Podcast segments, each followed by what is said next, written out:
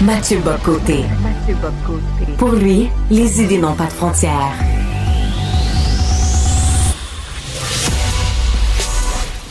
Au contraire, les idées mènent le monde. Réflexion, observation, échange, critique, solution. Mathieu Bocoté. Le football, hein, c'est une vraie religion aux États-Unis. C'est le sport des Américains. Et quelques jours après cette grande messe du football où euh, les Chiefs de Kansas City ont remporté le Super Bowl, ben, c'était les grandes célébrations dans les rues de la ville. Il y avait à peu près un million de personnes de rassemblées. Les joueurs étaient là. C'était une ambiance festive, une magnifique journée. Puis là, paf! Le chaos arrive, une fusillade. L'impensable se produit. Quoique l'impensable aux États-Unis en matière de fusillade, j'ai l'impression euh, qu'on se surpasse d'horreur en horreur. Le bilan est très lourd. Un mort, une trentaine de blessés, dont une vingtaine par arme à feu. De Montréal, je rejoins à Paris Mathieu Bocoté. Salut Mathieu. Hey Mathieu, c'est la 48e fusillade de l'année. 48 ouais, ben voilà. C'est plus qu'une par jour voilà pourquoi je reprendrai la formule que tu as dit, mais pour la renverser, l'impensable aux États-Unis aujourd'hui, c'est une séquence sans fusillade. C'est-à-dire, euh, il y a quelque chose qui se passe aux États-Unis qui dépasse, je dirais, des fous qui décident de tuer des gens. Il y en a toujours eu et il y en aura toujours en tout pays, en toute époque. Mais le phénomène des fusillades de masse, où les assassins, en fait, deviennent s'inscrivent dans une forme de palmarès, de panthéon en fait, des tueurs qui s'imitent les uns les autres dans l'idée de pousser toujours plus loin le carnage. Euh, avec donc des, des, figures qui sont reconnues, qu'il faut imiter, parce qu'on est dans un phénomène mimétique aux États-Unis. Il faut bien comprendre, c'est-à-dire que chaque fusillade en appelle une nouvelle. Chaque fusillade en appelle une, euh, euh qu'on pourrait dire, une espèce de, de désir de la reproduire et de l'amplifier. Et ça nous dit qu'il y a quelque chose, si on prend au sérieux que les sociétés ne sont pas que des constructions rationnelles, mais sont aussi connectées sur des pulsions humaines les plus profondes, la part noire de l'âme humaine. la fonction de la civilisation puis de la culture, c'est de refouler ça, puis de le détourner, puis de les métaboliser. Ce qu'on voit aux États-Unis, c'est qu'il y a manifestement une forme de faille psychique dans la société où la pulsion meurtrière qui habite le cœur de l'être humain euh, est connectée plus facilement au cœur de la vie sociale que, dans d'autres sociétés où elle est marginalisée. Et là, je donne un exemple. On est de, moi, je pense, je vois là-dedans une forme de syndrome de la volonté de certains individus fondamentalement désaxés de se prendre pour Dieu. C'est-à-dire, ils arrivent et là, ils ont une emprise totale sur la vie des gens. C'est-à-dire, j'ai des armes, vous n'en avez pas. Je suis tout puissant et vous êtes à ma merci et normalement que je fusille, et normalement au terme de tout cela, car je me prends pour Dieu, eh bien je me dérobe euh, au, euh, au, jugement des autres parce que je m'exécute moi-même. Donc là, euh, je me suicide. L'acte ultime de cette toute puissance, c'est de se dérober au jugement des autres en s'anéantissant au même moment qu'on anéantit le monde. Là, on est dans un cas particulier où euh, on a mis la main euh, sur, euh, sur les, les, tireurs, ou le tireur en fait. donc, dans, ouais, oui, exactement. Donc, dans, dans les circonstances, il va être possible, et là, c'est assez particulier, de scruter la, appelons ça les motivations euh, explicites ou revendiquées des uns des autres. Est-ce que c'est politique? Est-ce que c'est pas politique? Moi, je, en fait, je dirais que ce soit politique ou pas politique, que ce soit revendiqué ou pas revendiqué, il faut traiter ces phénomènes vraiment dans, dans leur soubassement psychique et, et chercher à comprendre ce qui, dans la culture américaine, s'est rompu pour que cette part noire de l'âme humaine, cette part sombre de l'âme humaine puisse surgir ainsi au cœur de la cité. Il y a quelque chose là-dedans qui relève du religieux perverti, je l'ai dit, de l'homme qui se prend pour Dieu, du désir de toute puissance. Euh, c'est la perversion de la société qui euh, met de l'avant, euh, chacun doit, être propulsé à la lumière, quitte à être propulsé au cœur d'un soleil noir. Et qu'est-ce que c'est dans les circonstances? Donc, c'est ce que j'y reviens. C'est ce palmarès des assassins et des tueurs. Hein, parce que pour ceux qui s'inscrivent là-dedans, il y a l'idée de faire mieux que lui. Il y a l'idée de frapper. Et, qu'est-ce qui s'est passé au Super Bowl? Pour moi, il y a un, un pas qui a été franchi dans la mesure où c'était encore possible d'en faire, c'est que le Super Bowl aux États-Unis, ce n'est pas une compétition sportive comme une autre. C'est même pas la parade de la Coupe Stanley le jour où elle va passer à Montréal en 3042. Euh, ce qui, ce, que c'est aux États-Unis, c'est le cœur de la religion civile. C'est-à-dire, c'est la religion civile américaine. C'est là où les Américains se retrouvent dans un moment d'extase collectif. C'est un moment où tous participent à la fête. C'est un moment, en fait, c'est la grande fête, je dirais, religieuse civile américaine eh bien, qu'est-ce qu'on voit quand on décide de frapper même au cœur du Super Bowl? Euh, c'est on est vraiment justement dans ce moment où le désir d'anéantissement euh, est poussé le plus loin. C'est quoi la prochaine étape? C'est frapper un défilé militaire ou civil au défilé du 14 du, du, du 4 juillet? Euh, c'est ça la prochaine étape. Et je pense que de ce point de vue, puis je comprends la tentation parce que ce qui se passe aux États-Unis traverse souvent les frontières mais ça un peu moins. Euh, euh, heureusement, c'est le moins qu'on peut se dire. Donc, il faut voir qu'est-ce qu'il y a de brisé aux États-Unis pour éviter que ça ne se brise ailleurs. Et, pour, et, par ailleurs, comprenons dans cela que ça, j'en suis convaincu, c'est un symptôme parmi d'autres de l'effondrement de l'Empire américain. Une société qui s'auto-détruit comme ça, qui se suicide comme ça, qui est euh, dans une forme de d'érotisation de la violence, ce qui fait que, bon, la culture des armes, c'est une chose, euh, je peux comprendre, moi, aux États-Unis ou même ailleurs dans le monde, qu'un homme veut avoir une arme chez lui pour se défendre. J'aurais pas ce réflexe-là, mais je peux comprendre ce qui fait en sorte qu'un homme veut avoir les conditions d'autodéfense pas du tout qu'on s'en prenne aux chasseurs et qu'on persécute les chasseurs. Ça, ça me tape sur les nerfs. Non, non, c'est aux États-Unis, c'est pas du tout ça dont on parle. C'est une érotisation de la violence. C'est la conjugaison quelquefois de la, de la d'une culture quasi pornographique avec de l'autre côté, euh, bon, justement la femme qui caresse de manière quasi phallique, euh, je, je ne sais quel fusil d'assaut on voit tout ça ensemble, et c'est pour ça que de ce point de vue, une loi ou la, super loi tant espérée sur les armes à feu qui viendrait régler tous les problèmes ne suffirait pas. Ça serait quelque chose déjà. Tu c'est pas normal qu'on puisse se promener qu'une AK-47 ou un M16 dans une société normale. On ne devrait pas avoir accès à ça. Comme je dis, une arme de poing à la maison qu'on peut pas sortir de chez soi pour défendre sa famille, je comprends. Euh, garder ses armes de chasse à la maison, je comprends. Mais il n'y a aucune raison pour qu'un individu ait des armes, euh, des, armes automatiques chez lui. Or, qu'est-ce qu'on voit aux États-Unis? Il y a une forme d'érotisation, une survalorisation de ça. Donc, je pense que c'est une faillite profonde de la culture américaine qui nous rappelle aussi à quel point nous devons tout faire, puis de ce point de vue, pour ne pas s'américaniser nous-mêmes. Ouais, et beaucoup d'hypocrisie, moi, je trouve, Mathieu. Euh, on, entend et on lit toujours les mêmes commentaires après des fusillades. Thoughts and prayers. Pensées, prières, accompagnent des victimes. Il n'y a rien qui change. Ah ben ça, je pense pas. En fait, le fait est que je pense pas que politiquement ça va changer. La structure politique et constitutionnelle du pays ne permet pas que ça change. Donc, puis là, ensuite c'est un peuple beaucoup plus religieux que les autres, donc ce qui vont ben, effectivement les les pensées pour ceux qui ne croient pas, les prières pour ceux qui croient. Bon, c'est une chose, mais dans les circonstances, manifestement, c'est bien peu. Bon, de retour chez nous, euh, un des débats, c'est est-ce qu'on doit abaisser la limite d'alcool permise dans le sang de 0.08 à 0.05. Euh, le Parti libéral veut en faire un cheval de bataille, mais la CAQ n'est pas très ouverte à tout ça. T'en penses quoi, toi? Je, je, suis sur cette question-là plutôt qu'aquiste. C'est-à-dire, je pense qu'il y a un compromis de bon sens qui s'est établi. Puis on dira, dans d'autres sociétés, c'est autrement. C'est 0.05 la norme ailleurs, j'entends. Mais au Québec, où on a une autre histoire, une autre culture, hein, dans les grands temps de la prohibition, faut pas l'oublier, chez nous, la prohibition n'était pas la règle. Euh, on a un autre, euh, on nous dira, oui, mais en Europe, euh, plusieurs, endroits, c'est 0.05, même moins. Oui, mais on n'a pas la même structure de transport en commun d'une manière ou de l'autre. Et moi, je trouve que ah, le, mieux tu le bien. Hein, euh, c'est quand même cette obsession-là, quelquefois, à vouloir être tellement vertueux, à vouloir tellement encadrer la vie des gens, à vouloir tellement se substituer à la responsabilité individuelle des uns des autres, à vouloir tellement encadrer, on oublie que ceux qui prennent un verre de trop, mais deux, mais trois, mais quatre, mais cinq, mais six verres de trop, et qui sont à l'origine de la plupart des accidents, eux seront pas impactés, comme on dit en mauvais, en mauvais français, par cette loi-là, mais le couple, le commun des mortels, qui se permet un soir par mois, deux soirs par mois, un soir par semaine, s'ils sont chanceux, d'aller au restaurant, eh bien, la bouteille de vin qu'ils prennent devient les conduit vers la possibilité du, euh, de, de, de, l'infraction.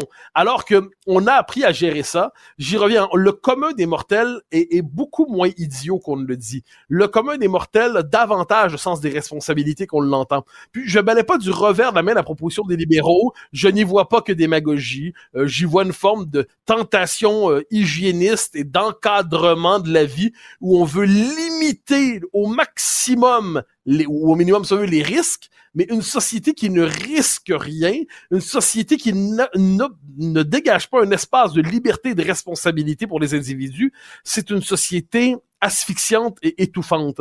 Donc, je trouve que le point 08, il est rentré dans la culture. Le point 08, c'est pas juste une règle de droit au Québec. Le point 08, c'est une norme culturelle acceptée par tous qui fait en sorte que dans une fête, on se regarde puis on envoie un puis dit là, mon ami, t'as as trop bu. Euh, on va te donner un coup de main. Et ça, c'est quand une règle devient est intériorisée dans les mœurs et dans la culture, c'est là qu'elle devient forte on a une règle culturelle dans les mœurs qui est forte. C'est le point 08 au Québec. Je ne serais pas de ceux qui voudraient faire du zèle, puis aller au point 05, puis après ça au point 02 quand ça viendra. On, on a une forme de statu quo payant sur ça, je crois, et c'est le chantage qu'on entend chez certains en disant ah ben vous êtes donc complice de possibles, de prochaines victimes de l'alcool au volant. Non, à un moment donné, il faut éviter de culpabiliser les gens en toutes circonstances lorsqu'ils défendent, je crois, un compromis culturel et juridique qui tient. Mais Mathieu, l'argument principal de ceux et celles qui portent cette cause-là, c'est ça s'est fait dans les autres provinces, puis les accidents ont baissé. Mais j'entends, c'est pour ça que je dis, on n'est pas dans une bataille en ce moment, genre chacun dégaine son épée, puis qui sera le plus valeureux chevalier. Je dis la culture québécoise, euh, qui, est une culture euh, singulière, on n'a pas le même rapport, j'insiste, on n'a pas le même rapport à l'alcool, on n'a pas le même rapport euh, au déplacement, à la fête et tout ça. Et je pense qu'on a chez nous trouvé parce que je reviens, il faut se rappeler l'histoire de la prohibition, c'est quand même particulier. Effectivement, à l'époque, on était en Amérique du Nord, un endroit un peu en décalage, mais c'est un décalage qui était légitime. Et moi, je pense que ce qui se joue ici, c'est moins la question des, des morts au volant et ainsi de suite, qui sont évidemment tragiques chaque fois, que de la, responsabilité, de la liberté de chacun de mener sa vie sans que le gouvernement ne multiplie toujours les réglementations. Question importante sur... Euh, la refonte de la carte électorale euh, et, le poids des circonscriptions, Mathieu, et on s'inquiète un peu du poids politique de la Gaspésie en vue d'un éventuel redécoupage. Ouais, et moi, c'est pour ça que je voudrais dire défense politique du poids, en fait, défense du poids politique de la Gaspésie. Au Québec, on a une assemblée. C'est une, c'est l'Assemblée nationale. Dans d'autres pays, pour équilibrer, on a, puis même à Ottawa, on a d'un côté l'Assemblée euh, nationale, puis de l'autre côté le Conseil législatif. On l'a déjà eu, qui est censé représenter le pouvoir des régions. Puis à l'Assemblée nationale, on a le vote plus proportionnel d'une manière ou de l'autre, bien que ce soit avec des comtés, mais globalement l'idée de la proportionnalité. Au Québec, on a tout fusionné dans une assemblée. Donc, notre Assemblée nationale doit tenir compte du poids des régions. Notre Assemblée nationale doit tenir compte de la diversité profonde du Québec, du fait qu'il faut tenir compte du poids de la Gaspésie, du poids de la témiscamingue du poids du Nord et ainsi de suite. Et je pense que la volonté euh, au nom d'une logique un peu trop artificialiste, un peu trop statistique, de sacrifier le poids politique de la Gaspésie, parce que c'est ça dont on parle ici en ce moment, dans les faits, c'est un coup donné aux régions du Québec, c'est un coup donné sur leur capacité à peser sur leur développement, à orienter le Québec, à faire en sorte que ces régions soient correctement représentées, parce que, et, qui contribuent, c'est pas seulement des territoires vastes habités par des kidam, ça participe aussi profondément à l'identité québécoise, et de ce point de vue, je pense qu'on doit, dans, dans l'idée de redécouper la carte, il faut être très prudent là-dedans. Il faut avoir le souci de la représentation régionale qui est absolument essentielle, qui est aussi, je l'ajoute en passant, la représentation des francophones. Mais donc, dans tout cela, le poids politique de la Gaspésie est un peu le symbole de la nécessaire prudence pour éviter de déconstruire un système qui finalement nous sert bien lorsqu'il tient compte des régions. Ben, il y a ça. Mais il y a aussi, faut penser aux députés qui vont représenter cette région-là. Si le député doit coucher en chemin, pour parcourir ah, sa circonscription. Mais, euh. mais tu as tout à fait raison. Puis tu sais, au Québec, c'est grand le Québec. Donc déjà, Québec, c'est loin par rapport à la circonscription. Si en plus, dans sa propre circonscription, le député est occupé à couvrir un espace tel que ça rend le travail de député pratiquement impossible, eh bien, on tue dans les faits le travail de député dans ce coin-là? Je, je pense aux députés dans ces régions-là, c'est comme les condamner une forme de travail asphyxiant insensé. Donc voilà pourquoi il faut rajouter des variables quand on pense à réformer la carte électorale et éviter d'en avoir une vision strictement arithmétique. Merci Mathieu, bon épisode à toi. Bye bye. Chef d'orchestre d'une symphonie intellectuelle, les mots et la pensée sont toujours en harmonie. Mathieu Bocoté, côté. Alors, c'est un terme, en fait, ce sont trois lettres qui représentent l'idéologie dominante de notre époque. E, D, équité, diversité, inclusion. Ce sont trois termes qui, qui en fait, qui traduisent de manière gestionnaire et administrative ce que certains appellent l'idéologie woke, en la logique, euh, la, la, prétendue lutte aux discriminations qui va jusqu'à la folie, jusqu'à créer de nouvelles discriminations quelquefois.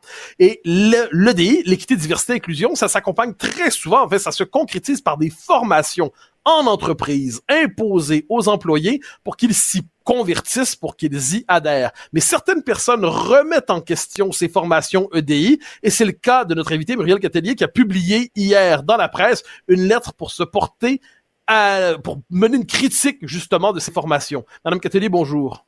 Bonjour monsieur, bon côté. Alors, question, donc, effectivement, l'idéologie dominante nous dit aujourd'hui, il faut multiplier ces formations équité, diversité, inclusion. Et vous nous dites un instant, premièrement, elles sont plus problématiques qu'on ne le croit dans leur fondement. Et par ailleurs, leur effet est beaucoup plus inquiétant qu'on ne le dit. En effet, et puis pour faire cette affirmation-là, je m'appuie évidemment sur euh, des études scientifiques qui ont été réalisées, euh, surtout aux États-Unis. Donc, euh, la plus célèbre de ces études-là, c'est une étude qui a été réalisée par les chercheurs Frank Doben et Alexandra Kalev qui ont étudié environ 829 entreprises pendant plusieurs années pour essayer de voir si justement ces formations-là étaient efficaces. Et le portrait qui en est ressorti, c'est que non, ces formations-là ne sont pas efficaces et en plus elles peuvent même être contre-productives. Et puis on a noté justement que, que ça peut créer au contraire plus de divisions qu'autre chose. Et euh, tu sais par exemple, euh, c'est ça le problème avec ces formations là, c'est que présentement elles sont implantées un peu partout sans que personne se questionne vraiment sur les effets de ces formations. Puis il y a un exemple par euh, un de ces exemples là, un exemple qu'on retrouve dans ces formations, c'est le concept par exemple de euh, microagression. On retrouve ce concept là un peu partout. Puis euh, sur le site de la ville de Québec, qui, ont une politique euh, de diversité, donc on nous apprend que ces microagressions, c'est une remarque, une blague ou une question sur une caractéristique personnelle qui peut paraître insignifiante, mais qui devient irritante à force de répétition et qui donne le sentiment de pas être acceptée c'est un argument qu'on retrouve, qu'on entend de plus en plus souvent. Puis récemment, sur le site, sur le, sur, dans une émission de Rythme FM, il y avait une chroniqueuse justement qui a repris exactement le même langage, qui disait que c'est ça, un des exemples qu'on qu'on entend le plus souvent, c'est la fameuse question « tu viens d'où ?» Il semblerait qu'aujourd'hui, ce soit une microagression. Donc, elle reprenait exactement le même langage qu'on retrouve dans ces formations EDI. On vous apprend que de vous demander tu viens d'où, ben c'est une forme de microagression. Donc, ce, que, ce que la littérature nous apprend par rapport à ces microagressions-là, c'est qu'elles peuvent être néfastes pour les groupes minoritaires en question parce qu'à force de se faire dire euh, vous vous faites agresser, ben la personne se sent plus agressée, ce qui peut même avoir un effet sur sa santé mentale. Puis moi, c'est ce que c'est ce ce qui m'inquiète un peu, c'est qu'on ne se questionne pas sur les effets à long terme de toutes ces formations qu'on nous impose dans les entreprises, même dans les universités, dans les cégeps, sous toute forme, euh, sous toutes sortes de formes. Et personne ne se questionne vraiment sur les effets de ces formations-là. Alors, vous avez dit quelque chose de très important. Vous dites, on, pousse en fait les gens à se sentir, les gens des minorités entre guillemets, à se sentir victimes en toutes circonstances. Une phrase de courtoisie. D'où êtes-vous? C'est une question qui peut. D'où sont vos parents? C'est une autrefois, tout le moins jusqu'à tout récemment, c'est une phrase courtoise quand on voyait quelqu'un pour différents indices n'était pas originaire du pays euh, du pays, mais il appartient pleinement. Autrement dit, on traduit la courtoisie en micro-agression et on pousse chacun à se sentir euh, agressé en toutes circonstances et à se victimiser. Mais exactement, et c'est ça le problème parce que quand vous parlez aux gens, c'est comme cette chroniqueuse-là qui a parlé de, de, du fait de se sentir micro-agressé quand on lui dit tu viens d'où? Elle reconnaissait quand même que l'intention derrière cette question-là était une bonne intention. C'est une intention, on veut apprendre à connaître la personne. Donc, à partir du moment où l'intention en question, ce n'est pas une mauvaise intention, à quel point est-ce que c'est une agression? Et c'est là le, problème. La personne est quand même consciente que l'intention est bonne, mais parce qu'on lui dit que c'est une microagression, ben pour elle, elle le prend comme une microagression, même si elle est bien consciente que ce n'est pas le cas. Mais est-ce que c'est pas en lien immédiatement avec le concept qui sous-tend tout cela, c'est-à-dire celui de racisme systémique bien souvent, qui consiste à dire que même s'il n'y a pas d'intention raciste, la structure de la société en elle-même est raciste. Donc on pourrait avoir une société où personne est raciste, mais où la société le serait en tant que telle, avec le lien. Donc il y a des groupes qui sont désignés racistes en tant que tels ou agresseurs, le majoritaire, et il y a des groupes qui sont désignés victimes éternelles, le minoritaire. Donc à partir de là, les intentions ne comptent plus parce qu'à la couleur de peau de quelqu'un ou de son sexe ou son orientation sexuelle, on sait d'avance si c'est un bourreau ou une victime. Oui, c'est vrai que le concept de racisme systémique est aussi problématique euh, dans cet enjeu-là. Puis, euh, notamment, j'ai assisté à une formation, une formation qui été donnée par le Conseil interculturel de la ville de Montréal dans un cégep. J'ai pu y assister parce que ma fille avait un cours en ligne. Et dans ce, dans ce, dans cette formation, on apprenait par exemple une chose aussi banale que de se faire toucher les cheveux par quelqu'un c'était une forme de racisme systémique. Donc c'est ah sûr que ce oui, j'étais moi-même extrêmement choquée et surprise et aussi ma fille euh, qui n'en revenait pas des propos des deux représentants de la ville de Montréal et aussi à la fin de cet atelier-là, il y a un élève qui a dit mais si je comprends bien ce que vous me dites, c'est que peu importe ce que je fais dans la vie, ça c'était une personne euh, à la peau noire, donc il dit peu importe ce que je fais dans la vie, ce que vous me dites, c'est que j'aurai des barrières tout le temps. Puis les personnes du conseil interculturel ne lui ont pas répondu. Donc, ils sont venus vendre leur concept. Mais euh, c'est ça, les, les, élèves exprimaient des, des, des préoccupations, mais ils n'ont pas répondu à ces préoccupations. L'essentiel, c'était de vendre le concept en tant que tel. Donc, c'est sûr que le problème avec ce concept, c'est qu'on nous le présente comme quelque chose euh, d'acquis, que c'est vrai, alors que ce concept-là est contesté partout, même aux États-Unis. D'où vient ce concept-là? C'est contesté même par des personnes qui ont la peau noire. Donc, euh, c'est un concept qu'on essaie vraiment de nous vendre comme une vérité, alors que dans les faits, c'est faux. Mais il y a pas, est-ce qu'il n'y a pas aussi un élément là-dedans, c'est-à-dire ça devient une idéologie obligatoire? Parce que je m'explique, en entreprise, vous avez par exemple une, formation EDI. Soit elle est obligatoire formellement, donc là vous êtes obligé d'y aller, si vous y allez pas, y a, vous pouvez avoir une sanction. Soit elle est recommandée, mais si vous n'y allez pas, eh bien, ça va être interprété comme une indifférence à l'inclusion des personnes issues des minorités. Donc, est-ce qu'à travers ça, on n'est pas devant une forme d'endoctrinement ou à tout le moins d'imposition d'idéologie obligatoire dans, dans, tous les domaines de la vie parce que ça touche même l'entreprise? Oui, absolument, c'est de l'endoctrinement. Et aussi, ben, ce qu'on note aussi, le, ce qui est particulier avec ça, c'est qu'on note que ces séances d'endoctrinement n'ont pas vraiment d'effet sur les gens, ça n'a pas d'effet sur leur comportement. Quand ils sortent de ces formations, déjà le fait d'obliger des gens à suivre une formation, qu'elles n'y aillent pas de leur plein gré, déjà là, c'est une mauvaise stratégie parce que quand on force quelqu'un à faire quelque chose, on peut être sûr que la personne va être moins dédiée que si elle avait pris la décision par elle-même euh, de faire cette chose. Donc déjà là, on observe que euh, ces formations-là n'ont pas d'effet. Quand on pose la question, après deux, trois jours, les effets sont dissipés, puis c'est ce que la recherche nous démontre. Donc, même si on, ça, on les oblige, mais au final, ça ne fait rien. Tout ce que ça fait, ça donne bonne conscience aux entreprises, euh, ça, ça remplit les coffres euh, de ces, de ces, de ces, ces firmes de consultants. Et c'est à peu près tous les effets, mais en ce qui concerne les employés eux-mêmes, ça aucun, ça n'a pas d'effet sur leur comportement mais ça peut avoir des effets tragiques. Cela dit, vous le mentionnez dans votre texte de la presse, où un homme, je donne le contexte, mais vous préciserez, un homme qui, dans une formation sur l'antiracisme en Ontario, si je ne me trompe pas, dit globalement le racisme n'a pas été aussi pesant au Canada qu'aux États-Unis.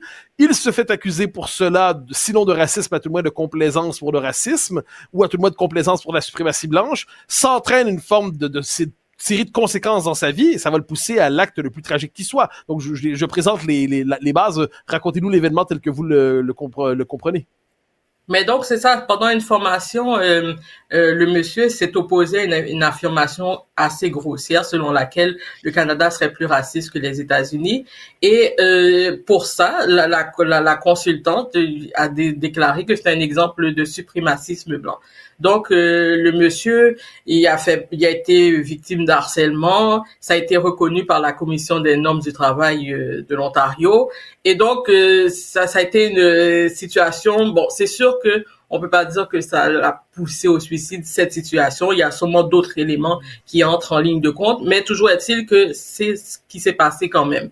Et ce que pour nous, les personnes qui s'intéressent à toutes ces questions, comme j'ai dit, c'est un signal d'alarme de plus. Parce qu'il y a beaucoup de gens en entreprise qui suivent ces formations, qui sont pas d'accord, qui se font traiter, on les pointe du doigt, on leur dit, ben, euh, cette formation-là s'adresse surtout aux personnes blanches. Donc, ces personnes-là se font pointer du doigt, elles peuvent pas dire grand-chose parce qu'elles risquent justement de se faire traiter de racistes, euh, de se faire traiter d'intolérants. Donc, ces personnes-là ne disent ne disent rien. Elles subissent ce qui se passe en, entre, en entreprise. Puis moi, j'ai quand même accès, justement, avec mon association, j'ai accès à toutes sortes de témoignages, des gens qui m'écrivent pour me dire ce qui se passe dans leur entreprise.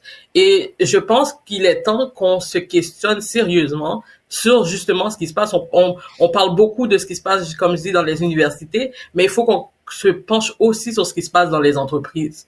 Ah, ce que vous dites est absolument essentiel. On a le temps, je crois, d'une dernière question. Euh, je vous résume la chose comme je le comprends, parce que je reçois moi aussi très souvent des messages de gens qui subissent de telles formations en entreprise. On leur dit, t'auras peut-être pas, si tu y participes pas, t'auras pas ton boni en fin d'année, ou tu vas être mal vu par les ressources humaines et tout ça. Et vous nous dites que finalement, le phénomène tel que votre avec votre association euh, vous le repérez, ça devient un phénomène assez massif en fait. Donc non seulement ces formations, mais leurs effets négatifs sur beaucoup de gens qui les subissent.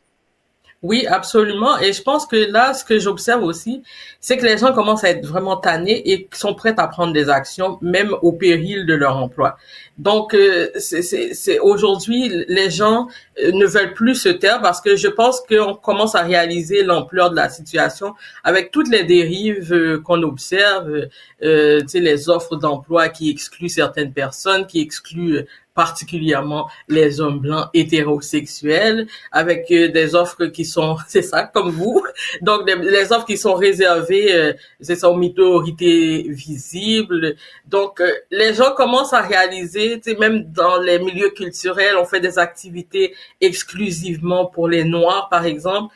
Les gens commencent à réaliser que ça n'a pas d'allure ce qui se passe, puis qu'il n'y a rien qui justifie qui justifie ces extrêmes-là. Puis c'est là qu'on est aujourd'hui on est dans des extrêmes.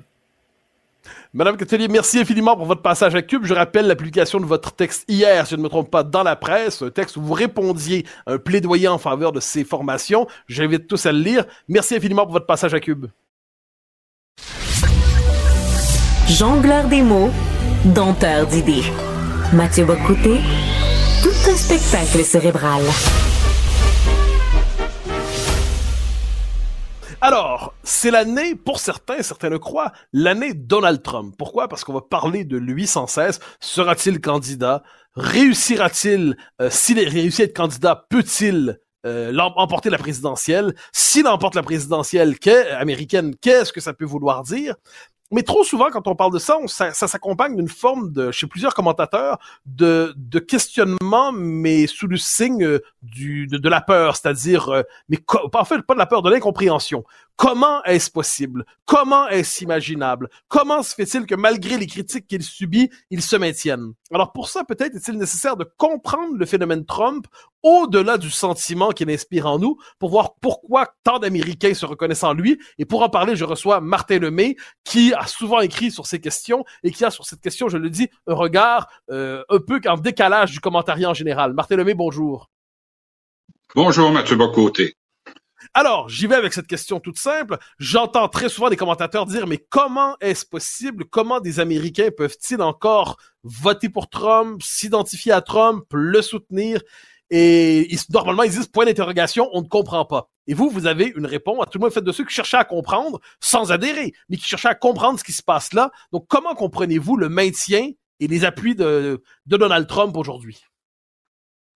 Manifestement, euh, M. Trump a un langage qui plaît à l'électorat américain, un langage fait, je dirais, de, provocation, très souvent, comme on l'a vu euh, ces derniers jours avec la question de l'OTAN et la question de l'immigration. Donc, cette façon-là de, provoquer les débats, ça plaît manifestement à plusieurs millions d'Américains et les, toucher, les, les sujets qu'il touche, parce que Dès 2015, M. Trump a amené à l'avant-scène des sujets qui, jusque-là, à tout le moins dans la politique américaine, n'étaient pas touchés par les euh, candidats, par les présidents, par les candidats à la présidentielle. Donc, soit les effets de la mondialisation, les pertes d'emplois, euh, le fait de l'OTAN qu'il a plus de la moitié des pays qui euh, n'ont pas atteint le 2% d'objectif. Bref, il amène à sa manière, un peu brusque, un peu grossière par moment, faut le dire,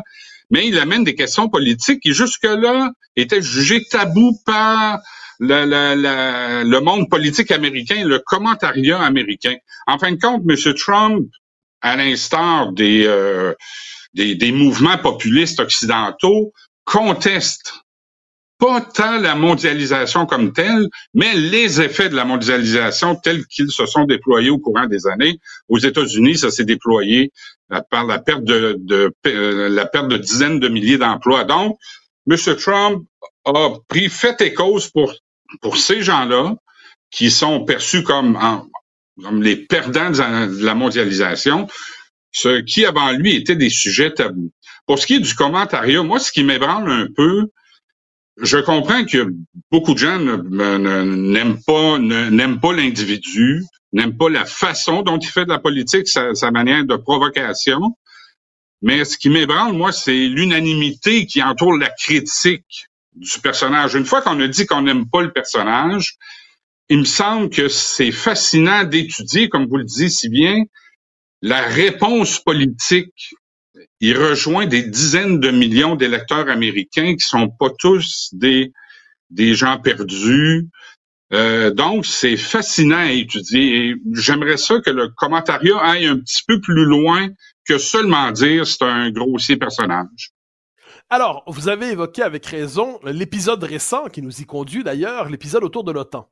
Alors, on dit Trump, son propos est, scandaleux, il fait la, dernière formule qu'on lui prête, c'est-à-dire, je dirais aux Russes ou à Poutine, ben, servez-vous parce que ces gens-là ne, ne participent pas au financement de l'OTAN. C'est à la fois c'est une provocation grossière, c'est brut, c'est brutal, dis-je, mais c'est un propos qui fait écho, si on le délivre de son côté, sa rhétorique trumpienne, à, un discours qui est assez présent aux États-Unis, de gens qui disent les Américains, les Européens euh, ne financent pas suffisamment l'OTAN, ne prennent pas au, sérieux leur défense, euh, confient leur souveraineté militaire aux Américains, euh, mais n'assument pas leur propre responsabilité là-dedans. Donc derrière le concert d'indignation, son propos était assez représentatif de ce qu'on pouvait entendre aux États-Unis sur cette question-là.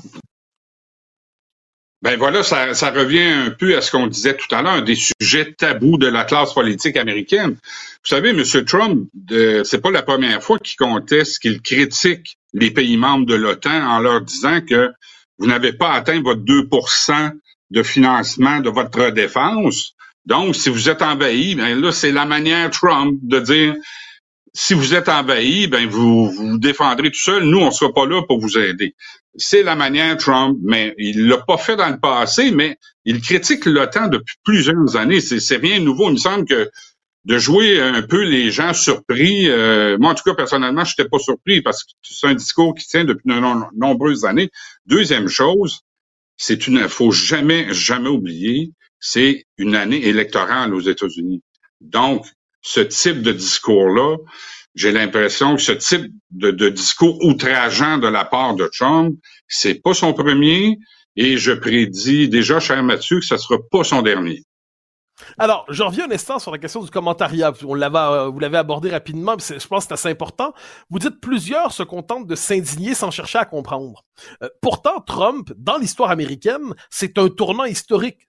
C'est soit le retour d'un conservatisme longtemps laissé de côté, qui était dans les marges du Parti républicain et qui est devenu hégémonique aujourd'hui. C'est aussi le basculement vers une Amérique qui rompt soit avec la gouvernance globale ou qui se dit, euh, qui est plus unilatéraliste, même isolationniste. Donc, il y a un moment historique qui est associé à Trump. Euh, ce qui est assez fascinant, c'est qu'on réduit cela à ses frasques sans chercher à comprendre l'originalité du moment Trump dans l'histoire américaine. Euh, encore une fois, est-ce qu'il n'y a pas là-dessus une forme de paresse intellectuelle du commentariat qui ne cherche pas à comprendre ce qu'il représente dans l'histoire des États-Unis?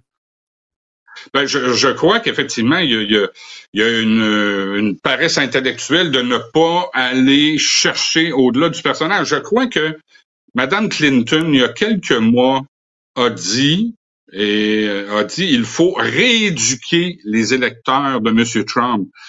Je crois qu'en disant ça, elle parlait pour beaucoup de l'élite intellectuelle occidentale Et ça m'apparaissait que son, son, son, propos, en fin de compte, résumait cette pensée-là de l'élite occidentale, comme je disais. Il faut rééduquer les électeurs en lieu et place de les comprendre, de comprendre leurs inquiétudes, euh, d'aller les rencontrer, les écouter, bref, ce que tout politicien devrait faire normalement.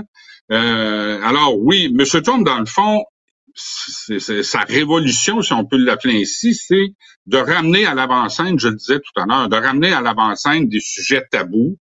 Euh, malheureusement, je dois dire, pas toujours de la bonne façon. Comme beaucoup des mouvements populistes en Occident, ils ont, souvent des sujets intéressants, ils ramènent à l'avant-scène des débats politiques intéressants, mais malheureusement, souvent de la mauvaise façon. C'est la raison pour laquelle ces mouvements-là en Occident, depuis 5, 6 ou 7 ans, se sont euh, révélés être des échecs, en fait, parce que par le manque de sérieux, le manque de rigueur de leurs dirigeants, ça fait en sorte que les, voix qu'ils pourraient porter, euh, malheureusement, s'effritent avec le temps. Mais aux États-Unis, c'est et, aux États-Unis, selon les sondages, en tout cas, M. Trump continue à être très populaire malgré tout. Et ça, c'est un autre qui ajoute à l'intérêt de l'étude de ce phénomène-là. Alors, il nous reste le temps d'une dernière question. Vous avez parlé des élites qui ne comprennent plus leur peuple, qui ne cherchent pas à comprendre leur, leur, peuple. Est-ce qu'il n'y a pas une originalité historique là-dedans? C'est-à-dire, quand des élites se sentent en situation de décrochage, elles pourraient chercher à comprendre qu'est-ce que le peuple nous reproche en votant pour les partis qui nous condamnent?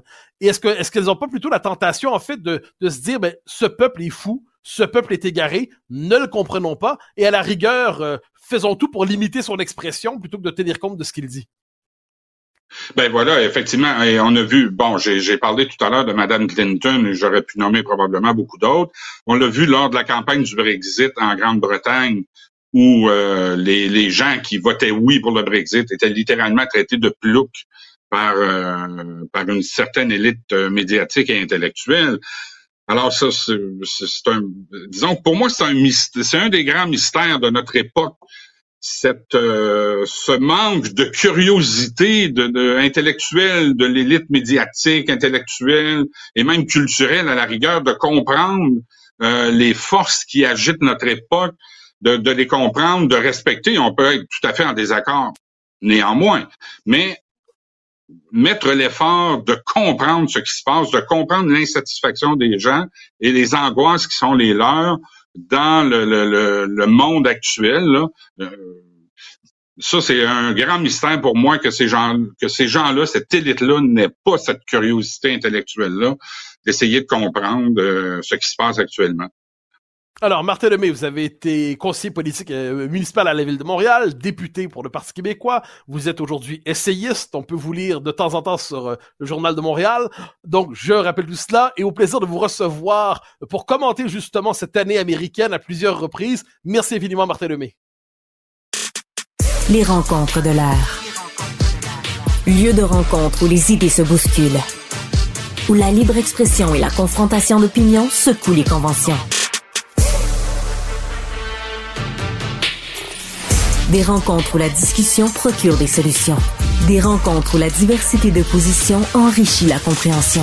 Les rencontres de l'art.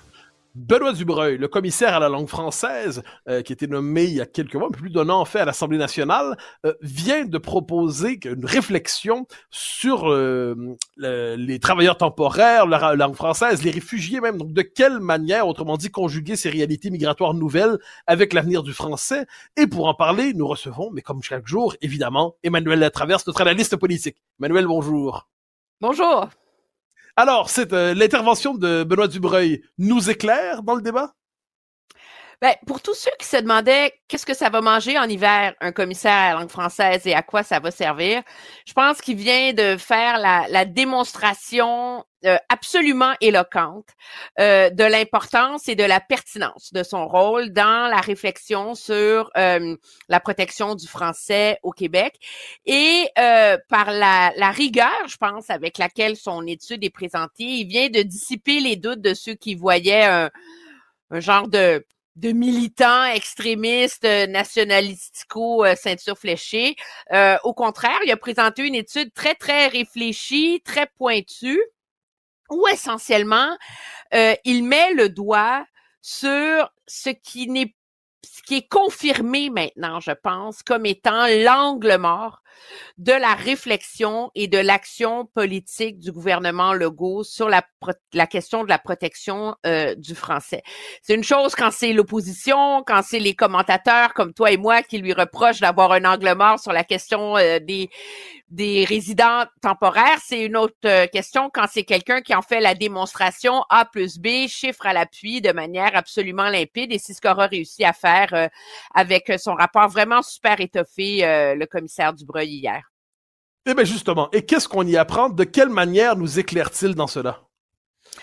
Ben, la manière dont il nous éclaire, c'est que essentiellement, euh, on parle beaucoup de l'anglicisation euh, du Québec, de la perte du poids démographique et de la difficulté hein, d'intégrer les immigrants euh, et de leur euh, à la langue française. Et essentiellement, il met le doigt sur le, le bobo, je pense, à l'effet que euh, c'est au sein de la classe des résidents temporaires, donc les travailleurs étrangers temporaires, les étudiants étrangers et bien sûr les demandeurs d'asile, que moi je mettrais dans une classe à part, là, en tout respect, on pourrait revenir, mais euh, qui a la plus grande difficulté et d'apprendre le français, parce que ces gens-là débarquent et arrivent pour des impératifs qui ont rien à voir avec le désir premier de euh, de faire partie de la société québécoise. Ça, c'est mon interprétation. Mais donc, morale de l'histoire, le tiers des immigrants temporaires ne sont même pas capables d'entretenir une conversation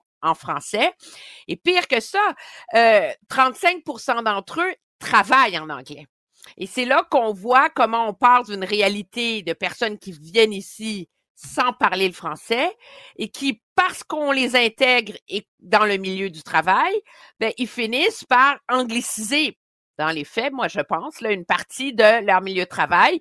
Et ça, c'est particulièrement vrai chez les gens qui ont un permis d'études et euh, à moindre mesure chez euh, les gens qui ont un, permis de, de, travail. Puis ce qui est intéressant, c'est que il vient, euh, il vient offrir des, des pistes de solutions au gouvernement qui semblent un peu, je pense, démunis face à ça. Tu sais, c'est comme on n'en parle pas, on n'en parle pas, ça relève pas de nous, on veut pas en parler, on veut pas en parler, mais à un moment donné, M. Dubreuil fait un peu la démonstration que tu peux pas protéger le français, tu peux pas recadrer ta politique d'immigration dans cet axe-là si tu t'occupes pas de tout le volet des temporaires. La réalité, c'est qu'il y avait 86 000 temporaires au Québec en 2016. Il y en a 500 000 maintenant. Alors, tu sais, c'est un peu ben, euh, comme... C'est le nez au milieu de la figure, là. Alors, et on touche ici une question centrale qui est le lien entre le, droit ou l'architecture politique et juridique et la démographie. C'est-à-dire, les Québécois ont l'impression d'avoir un bouclier symbolique et juridique qui les protège jamais dans le, pour le français, ou tout le moins ils avaient l'impression, c'est la loi 101.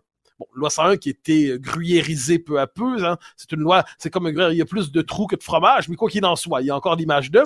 Mais, mais là, est-ce que l'enjeu aujourd'hui, c'est pas que on n'a pas pris l'ampleur de cette mutation démographique, ce qui fait que notre équipement juridique, nos outils juridiques et politiques pour assurer le français langue commune, la francisation, la culturation au Québec, l'intégration au Québec, on est en décalage complet avec le mouvement de la société. Donc le politique peut bien s'agiter. Dans les faits, c'est des petits bras qui tournent dans le ciel sans faire trop d'effet.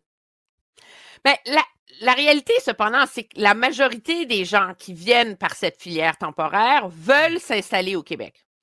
Et, euh, le Québec demeure une des provinces qui a atteint un des plus hauts taux de rétention de ces immigrants.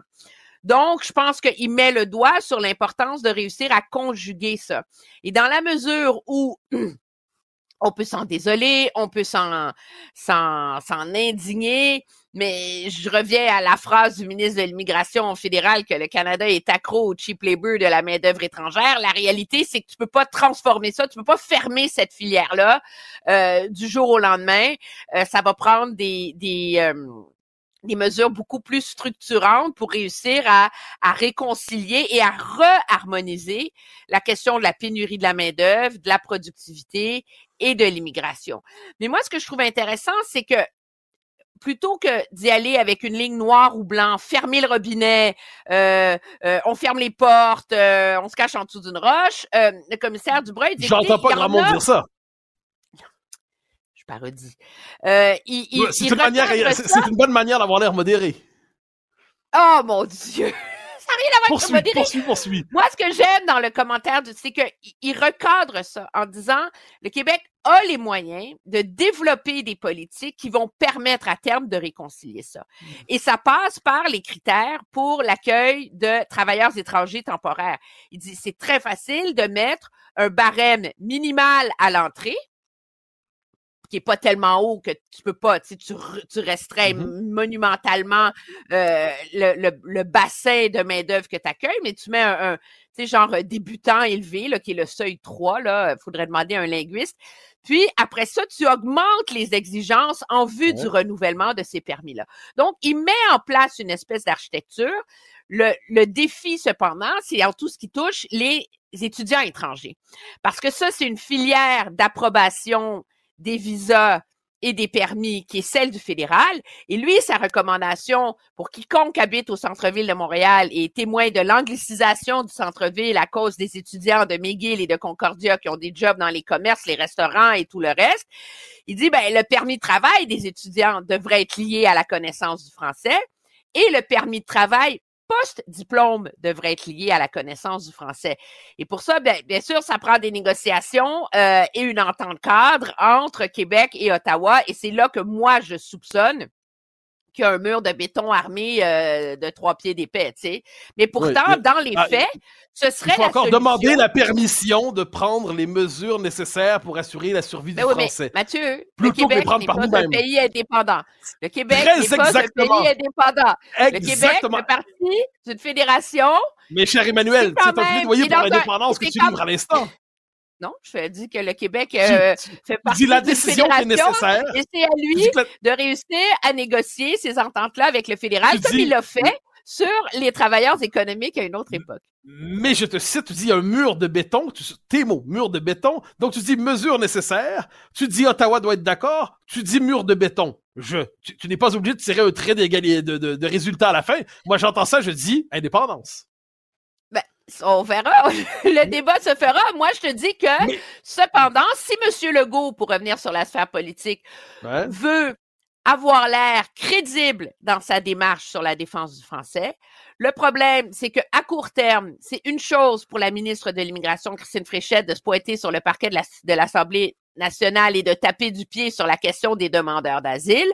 Dans les faits, euh, c'est une action plus large, une réflexion plus large et une démarche beaucoup plus large et structurante à terme que le gouvernement Legault doit entreprendre. Et c'est comme si on s'accrochait à la question des demandeurs d'asile parce que c'est un enjeu facile pour le gouvernement et qu'on préfère ne pas voir les réflexions et les démarches beaucoup plus complexes qui s'imposent, mais qui sont par ailleurs beaucoup plus porteuses, beaucoup plus structurantes à long terme pour résoudre ces dilemmes-là. Notre deuxième sujet, hein, le sujet un peu humoristique du jour peut-être, ou non, Denis Coderre annonce son retour désormais portant l'uniforme du capitaine Canada pour nous mettre en garde contre la menace séparatiste et la menace socialiste. C'est un bon créneau pour revenir politiquement? Ben, c'est un bon créneau pour faire parler de lui. Moi, je pense que c'est très risqué, en vérité, euh, je vais t'avouer. Euh, parce que, euh, de un, c'est comme si M. Coder se rend compte qu'il doit apporter une, une raison existentielle et fondamentale. Hein? Pour justifier un retour en politique au-delà de son propre ego, sa propre ambition, son propre désir de racheter ses, ses échecs à la ville de Montréal. Alors là, euh, l'offre qu'il pose, c'est de dire euh, la CAQ est ambiguë, advenant un référendum, la CAQ peut pas défendre le Canada, et donc ça prend euh, un parti, un Parti libéral du Québec fort et quelqu'un qui est capable d'incarner euh, un mouvement du non. Le problème, c'est que de dire ça maintenant, quoi qu'en soient tes rêves les plus fous et ceux de Paul Saint-Pierre Plamondon les plus animés, à l'heure où on se parle, le Parti québécois a quatre députés, puis l'indépendance est à 35% Donc, à l'heure où on se parle, sondage. à l'heure où on se parle, le Québec n'est pas à la porte d'un référendum et le Québec n'est pas à la porte de la souveraineté. Alors là, d'avoir quelqu'un qui... Re... Et non, et à l'heure où on se parle, le, le défi pour Paul Ben, il en est beaucoup plus proche en ce moment qu'il y a 2-3 ans. Tu conviendras que Je la suis question se pose d'accord avec, avec toi, beaucoup totalement. plus Oui, de oui. vigueur. Mais, mais le défi pour Paul Saint-Pierre Plamondon, c'est de réussir à incarner, on en a parlé, toi et moi, le besoin d'indépendance, de le faire résonner dans la société d'aujourd'hui, que ça soit plus un boulet si ça devient la question de l'urne lors des prochaines élections.